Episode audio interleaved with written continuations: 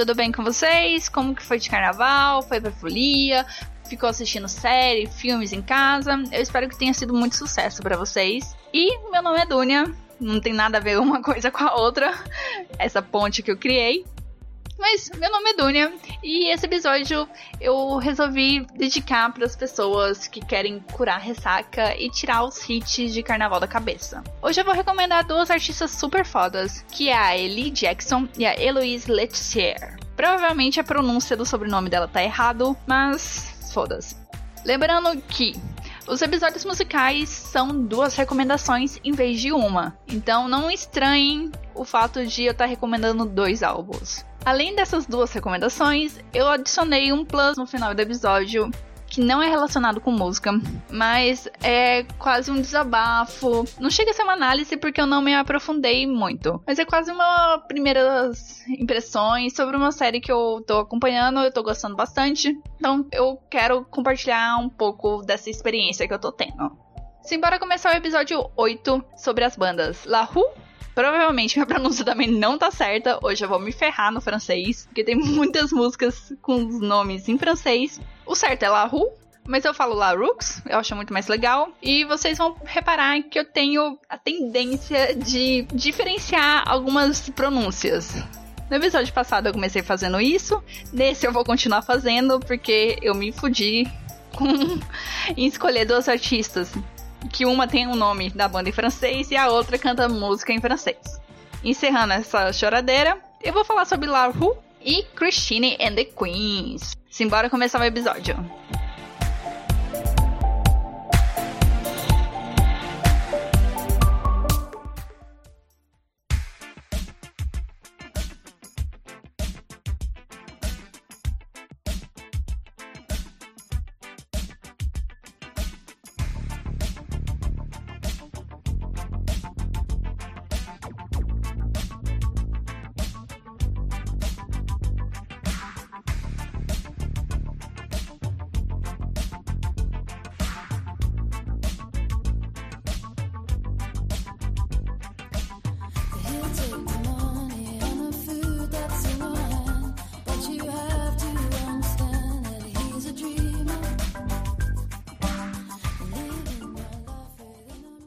Começar com a banda mais antiga, que tá na estrada há mais tempo, que é a La Rooks. Ela é uma banda britânica, banda assim, entre aspas, porque na verdade é uma dupla.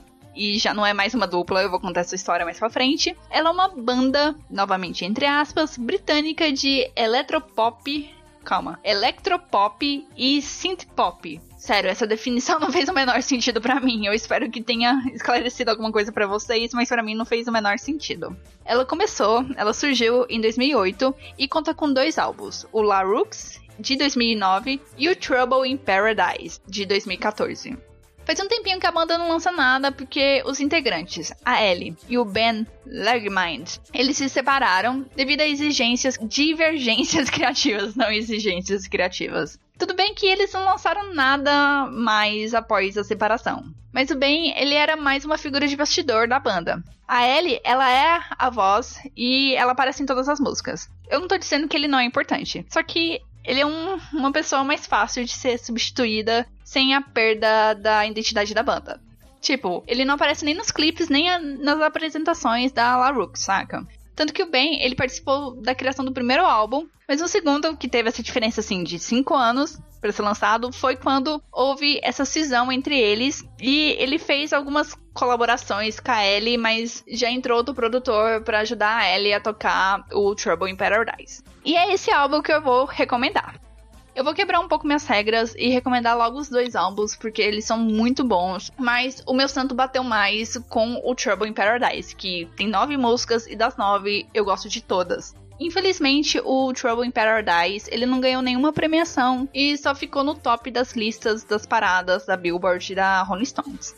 Já o primeiro álbum, La Rooks, ele ganhou o Grammy de melhor álbum de dance e eletrônica em 2011. Mas eu acho assim que o Trouble in Paradise merecia mais esse prêmio do que o La Rooks. Mas tudo bem, o importante é que eles ganharam alguma premiação, que eles foram reconhecidos pelo júri, pelos críticos, enfim, quem comanda essas premiações. Um ano antes da premiação do Grammy, a Ellie ela fez um feat numa música do Kanye West. Blá que eu nem escutei, nem dei moral. Mas outro feat que ela fez, que eu escutei e achei bem divertido, foi com Du Cromwell que é a música Hot Mess. Já quebrando novamente minhas regras, eu também recomendo o Chromio, que é um duo bem legal. Eu não vou entrar em muitos detalhes, porque como esse mês eu quero fazer a temática sobre artistas, sobre mulheres que desenvolvem conteúdos. Então, eu vou deixar a recomendação do Chromio pra outro episódio. Mas essa música Hot Mess é uma música bem legal. E procurem também, se vocês gostarem dessa, por Jealous e Don't Turn the Lights On.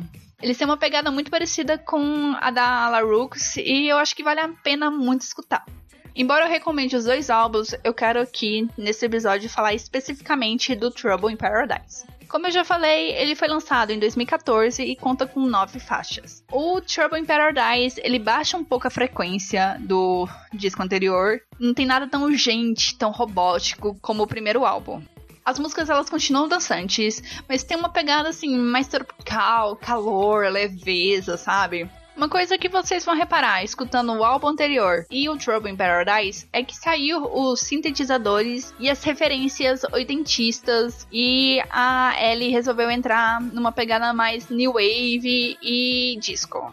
Além de gostar das músicas, eu também adoro a capa desse álbum, porque ele me traz uma sensação vintage. Eu gosto dessa composição com colagem e o visual da Ellie. Eu simplesmente admiro muito essa pegada andrógena, ruiva, com cabelo a pompadom. Além desse visual todo divo, a Ellie ela tem uma postura muito sensata. Eu vou comentar sobre isso daqui mais pra frente e vou citar alguns exemplos. E as letras que ela compõe fogem numa pegada superficial. Logo na primeira música do álbum, que é Uptime Downtown, ela é sobre a manifestação que virou confronto com a polícia na Inglaterra em 2011. Eu não vou muito me alongar nessa história, mas ela começou com uma manifestação pacífica para cobrar esclarecimentos sobre a morte do Mark Dung, que é um homem negro que foi morto pela polícia, estava tentando prendê-lo, e a coisa assim, tomou um rumo violento que ocasionou em sete mortes.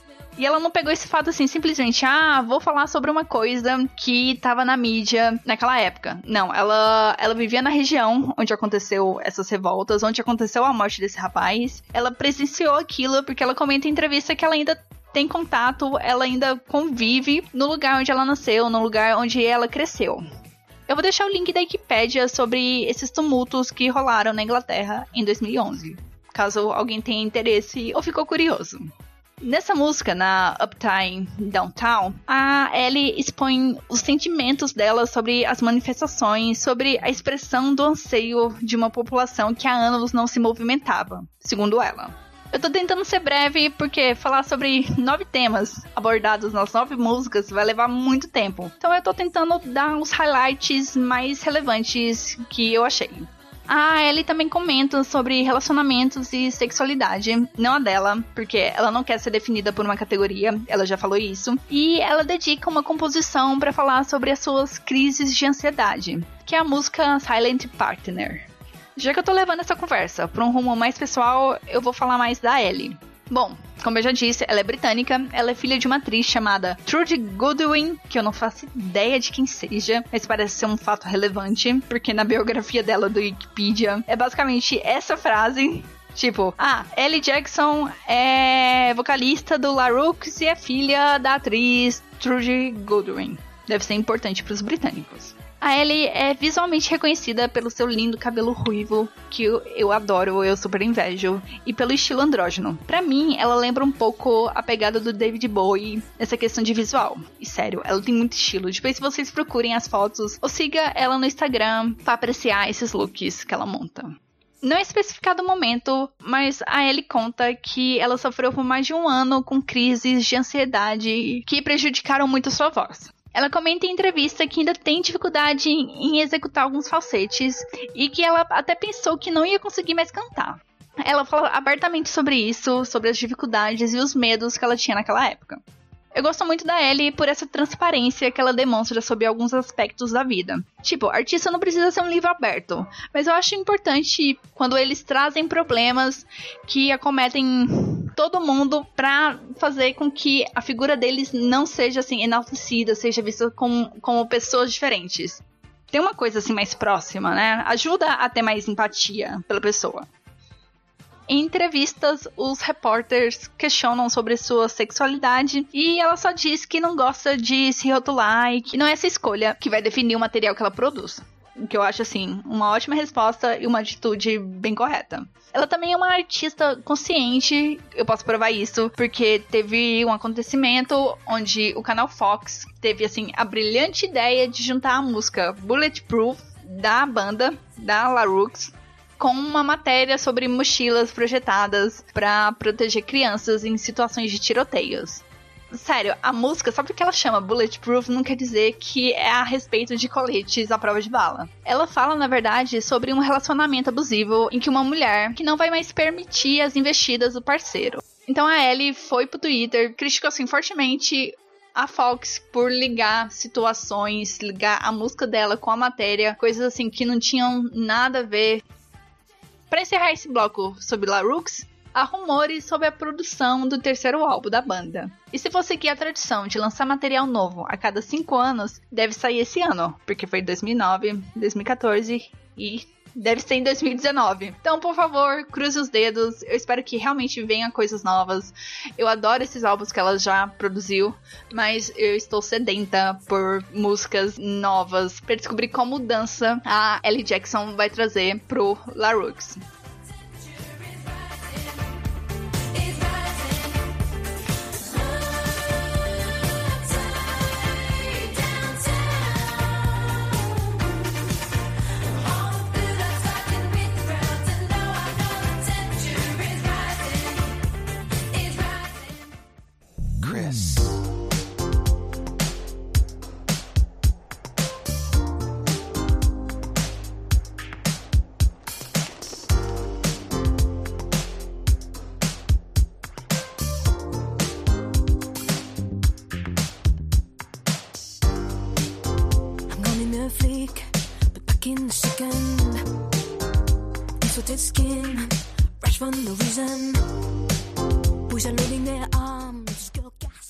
Já começando o bloco sobre Christine and the Queens, eu queria fazer um comentário antes de trazer mais informações sobre a artista. Eu achei muito engraçado ela se chamar Eloise e não Christine como o nome da banda. Porque assim, eu esperava, como exemplo de Marina the Diamond, que agora só virou Marina, que a Christine the Queens chamasse Christine. Mas tudo bem. Eu achei assim que foi um fato curioso que eu descobri. Ironicamente, a Christine The Queens foi em turnê com a Marina The Diamonds em 2015 lá nos Estados Unidos. Cortando esse gancho, que não foi gancho para lugar nenhum, Christine The Queens é o alter ego da Heloise e ela adotou essa persona em 2012 no lançamento do seu primeiro EP, que agora vem um nome francês que eu não vou me atrever a pronunciar, mas a tradução, que provavelmente pode estar correta ou não, seria Misericórdia. Então, o primeiro EP dela chama Misericórdia. A Heloise, ela não explica por que, que ela adotou o nome Christine, mas o The Queens ela explica, que foi inspirado a uma visita que ela fez a Londres, onde ela chegou a conhecer algumas drags queens locais. Destaque para Queen chamada Rosella. Esse episódio vai ser épico porque vai ser o episódio onde eu vou mais pronunciar coisas erradas. Essa drag queen, Rosella, eu acho que é assim que pronuncia, porque é R-U-S-S-E-L-L-A. É que é tão estranho, mas voltando. A Rosella, ela e outras queens chegaram a acompanhar a Heloise em alguns shows, meio que como uma banda de apoio. Daí que vem o nome do alter ego, que é Christine e the Queens. Eu encontrei um vídeo maravilhoso sobre essa Rosella no France Got Talent, onde ela prepara uma panqueca performando a música da Christina Aguilera, I Not Out of Man. Eu achei super divertida a performance, eu ri bastante e a cara dos jurados e da plateia quando ela tá performando é impagável. Então eu vou deixar o link na descrição para vocês apreciarem esse momento também. A Christine The Queens tem dois álbuns lançados, um com nome francês que eu não vou conseguir pronunciar, mas traduzindo seria Calor Humano, que é de 2014, e Chris, de 2018. Pelo que eu tava pesquisando, a Christine The Queens vai reduzir seu nome só pra Chris. Mas aqui, para não confundir o álbum com o artista, eu vou continuar chamando ou de Christine ou Christine The Queens. Além desses dois álbuns, ela também lançou oito EPs, é muita coisa. Eu não vou citar todos os nomes, porque eu vou me poupar dessa vergonha de falar francês novamente. E o álbum que eu quero recomendar nesse episódio é o Chris. Mas antes de falar nele, eu queria falar um pouco sobre a Heloise, ou melhor, a Christine de Queens. Ela é francesa, é formada em teatro e ela cita assim referências bem emblemáticas que ela leva para a vida, que é a Judith Butler e a Sarah Walters. A Judith, ela eu falo, eu falo Judite, mas não é assim que se pronuncia. Ai, que foda esse episódio. Enfim, a Judite é uma das principais teóricas da temática do feminismo e a Sarah Walters é uma escritora reconhecida pelos seus romances históricos com protagonistas lésbicas. As referências musicais que a Christine ela adota na sua vida musical, né? São os ritmos da década de 70 e artistas como David Bowie e Pat Smith. Se na parte musical ela tem referências da década de 70, o visual dela me remete muito aos anos 90. Principalmente com as roupas que eu acho assim super estilosas. E eu também consigo ver uma pegada andrógena nela, só que bem mais leve que na Ellie. Para fechar essa parte e falar sobre o disco, a Christine em 2014 se afirmou como pansexual. Sério, não tem problema nenhum em você admitir que não sabe as coisas. É bom sempre adquirir novos conhecimentos. Então, se você foi igual eu, que conhece a palavra, mas não sabe o que ela significa, agora é o momento de aprender. Pansexualidade é caracterizada pela atração sexual ou amorosa entre pessoas, independente do sexo ou identidade de gênero, ou por todos os gêneros. Então, a Christine, ela se afirmou como pansexual. Ela compõe seus álbuns em duas línguas, que é o francês e o inglês. E para mim, o sotaque dela não aparece em nenhuma música. Eu só fui reparar quando eu assisti vídeos de entrevista com ela. E em 2016, ela foi escolhida como uma das 100 mulheres para participar de uma série do mesmo nome que era transmitida e produzida pela BBC para discutir com outras 99 mulheres de outras áreas sobre os desafios que as mulheres encontram nos dias modernos. Eu escolhi recomendar o Chris, de 2018, porque eu acho ele um álbum bastante complexo. Enquanto no primeiro álbum, a Christine, ela mesclou francês com inglês nas letras das músicas, nesse álbum ela deixa assim, as diferenças linguísticas bastante claras e entrega um álbum com músicas em inglês e outro álbum com as mesmas músicas, só que com as letras em francês. São no total 23 músicas, 11 em inglês e 12 em francês. E além desse feito, que eu considero assim bastante grandioso, a Christine ainda lançou clipe para quatro músicas com as respectivas versões em francês e em inglês. Ou seja, são oito clipes. Falando deles, é a Christine. Vocês vão reparar quando vocês assistirem os clipes, os shows dela, ela dança muito bem. Eu confesso assim, que eu esperava uma vibe mais estática, que ela só ia ficar no microfone cantando, enquanto os dançarinos ficavam no fundo fazendo seus movimentos, mas não. Como eu já disse, ela dança tanto nos clipes como nos shows. E seu estilo me lembrou muito o do Michael Jackson. Questão dos movimentos que ela faz, que é alguma coisa mais fluida, mais espontânea. Nada como BTS, sabe? Aquele negócio muito frenético eu quero destacar os clipes das músicas Girlfriend e The Walk, que tem fotografias lindas, e o figurino de The Walk, eu queria ele muito para mim. A Christine disse em entrevista que esse segundo álbum é uma representação da aceitação dessa, entre aspas, aberração que ela estava se tornando, que é uma mulher poderosa, que é lasciva, excitada e algumas vezes irritada, e que ela queria tomar conta de tudo e tentar se desculpar menos. Eu gosto muito dessa mensagem que ela passa de se assumir sem pudor. E eu consigo sentir essa vibe que ela descreveu nessa entrevista, escutando as músicas e também nos clipes. Agora, falando das músicas, a Christine ela expõe situações que muitas mulheres têm conhecimento, que podem ter vivenciado ou ter escutado histórias ou notícias, como em Girlfriend, onde ela assume uma persona de um homem arrogante em um relacionamento que desenha da parceira e do próprio relacionamento. Em Doesn't Matter, ela questiona o poder e a figura de uma entidade superior, que também é conhecida como Deus, e eu confesso que eu me identifiquei muito com essas dúvidas que ela levanta na música. Ela também aborda temas relacionados ao sexo e seus workers na música Dan e 5 Dollars. Dessas 23 músicas, a que eu mais fiquei impactada foi com The Walker, onde ela transborda assim muita vulnerabilidade, dor e medo. Vocês vão encontrar várias interpretações para essa música, mas a que me deixou mais mais chocada foi quando você pega a letra e tenta inserir no contexto de violência doméstica, o que faz total sentido e que deixa a música ainda mais sofrida.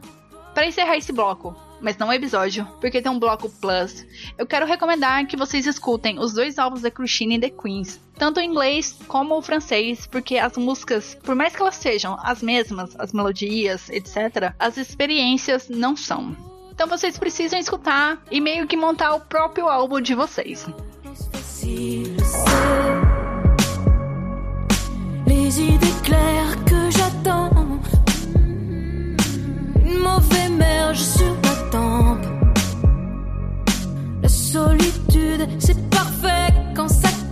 Il n'y a personne qui pleure Fièvre au matin, nouvel air Je m'en suis fait, je vais m'en défaire.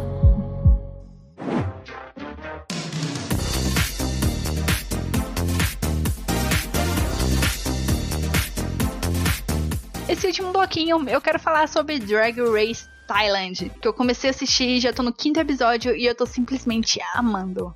Como todo reality que tá se iniciando, por mais que o Drag Race Thailand ele tem como referência o RuPaul's Drag Race, você percebe assim que foi preciso fazer uma adaptação para fazer sentido na cultura da Tailândia. Por mais que eu veja as pessoas reclamarem, falando, nossa, que produção terrível, nossa, nem parece Drag Race, mas assim, cara, você tá começando, você tá, você tá pegando um formato que provavelmente a RuPaul não entregou assim montadinho, não foi a equipe de Drag Race Estados Unidos lá na Tailândia fala assim, ó, oh, é assim, assim, assim, assim que se faz.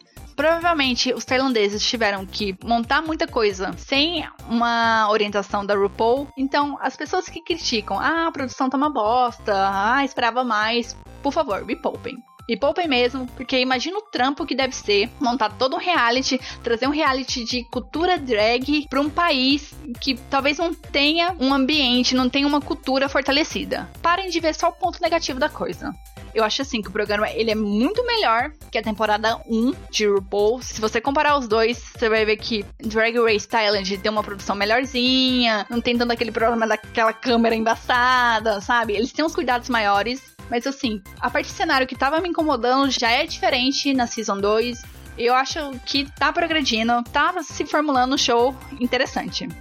Outra coisa que me fez gostar muito do Drag Race Thailand é que ele traz muito aqueles desafios que fazem falta nessas temporadas mais recentes de RuPaul's Drag Race. Então, tem muito desafio de costura, tem muito photoshoot. Tanto que o primeiro episódio eu achei assim, uou! Que eles entregam caixas para as participantes e elas têm que montar assim três looks em um só. Então, na passarela, elas vão estar tá com um look, elas têm que revelar o segundo e depois revelar o terceiro. E são desafios que não aparecem mais em RuPaul e que eu sinto assim muita falta. E isso acaba me animando muito de continuar assistindo Drag Race Thailand. Eu já falei um pouco da estrutura do programa, agora falar sobre as drags. Eu achei assim, as drags elas são muito bonitas, elas trazem muito da cultura tailandesa, se bem que tem uma lá que ela é filipina, se eu não me engano, e tem outra que é descendente de chinês. Os desafios também trazem muito da cultura, da exaltação dessa cultura, não fica muito americanizado. Isso eu achei interessante. Eu quero destacar três drags que eu gosto bastante: a Darius Doll, a Biela e a Annie May Hong. Essa última ela me lembra muito a Lady Gaga. Sério, ela me lembra muito, muito, muito. Sempre que ela aparece, tanto como drag como fora de drag, ela é a cara da Lady Gaga. Ela podia ser tipo, igual a Chad Michaels faz performance da Cher, a Annie pode fazer performance da Lady Gaga.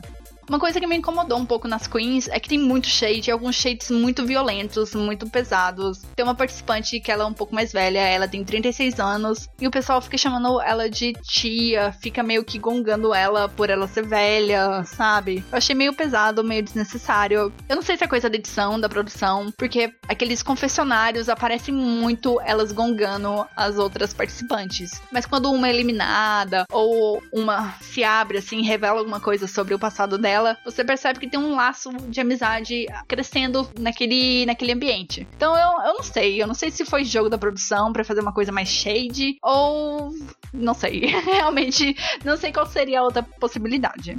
Para encerrar esse bloco, eu quero falar que, como ainda faltam três episódios para mim, eu tenho uma leve suspeita de quem vai ser a vencedora. Eu não vou citar nomes nem nada. E eu só quero dizer que, se meu palpite estiver certo, a vencedora vai ser comparada a Tyra Sanches, que é muito bonita, mas tem uma personalidade terrível. Eu achei importante avisar que tem episódios legendados somente do 1 e do 2. Isso em português. Em inglês você encontra todos legendados bonitinhos. Só que eles são meio difíceis de achar. Então, eu tava pensando em montar uma thread no Twitter com os links dos episódios. Porque assim, eu descobri que é só um cara nos Estados Unidos que faz a tradução. E é no perfil do Twitter que ele solta os links dos episódios que ele já legendou foi difícil eu achar os links desses episódios. Porque assim, faz mais de um ano que a temporada foi ao ar e o cara twitta muito.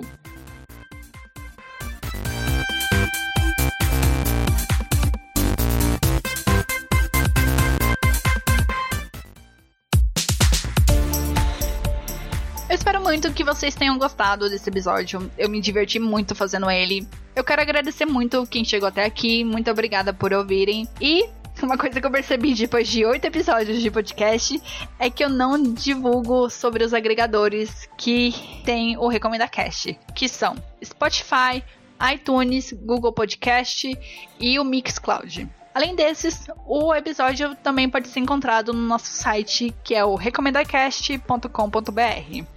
E se você gostou desse episódio, se você tem sugestões para os próximos, ou você quer fazer uma crítica, dar um feedback, trazer algum comentário, recomendar algum artista que eu não conheça, que seja nessa vibe da Larux e da Christine The Queens, mande um e-mail para contato@recomendacast.com.br ou entre em contato nas nossas redes sociais, que é pelo arroba recomendacast no Twitter ou no Instagram. E aproveitando que você vai estar nas nossas redes sociais, siga a gente para ficar por dentro dos próximos episódios. Falando neles, o episódio da semana que vem é um episódio especial. Basicamente, todo episódio para mim é especial, mas esse realmente é muito especial porque eu tô querendo trazer uma proposta nova. Quero fazer o recap traduzindo, fazer a recapitulação de séries que estão voltando com temporadas novas. E para iniciar essa proposta, porque eu não sei outro nome que eu posso dar para isso, o episódio da semana que vem é o recap da série maravilhosa, deliciosa. Ai, que saudade dessa série. Demorou um ano para voltar, mas eu tô muito feliz que ela esteja voltando, que é a série The Good Fight que é aquela série que provavelmente você conhece porque é o spin-off da The Good Wife. Mesmo que você não assista a série, o episódio que vem eu quero tentar te convencer a começar a assistir essa série maravilhosa que tem na Amazon, traduzida, tudo bonitinho para você assistir. E, e para tirar todos esses medos de que, ah, eu preciso ter assistido as infinitas temporadas de The Good Wife para assistir The Good Fight, já vou dar spoilers. Não. Então eu espero vocês na semana que vem. Eu espero que vocês tenham gostado novamente desse episódio. E tchau, tchau!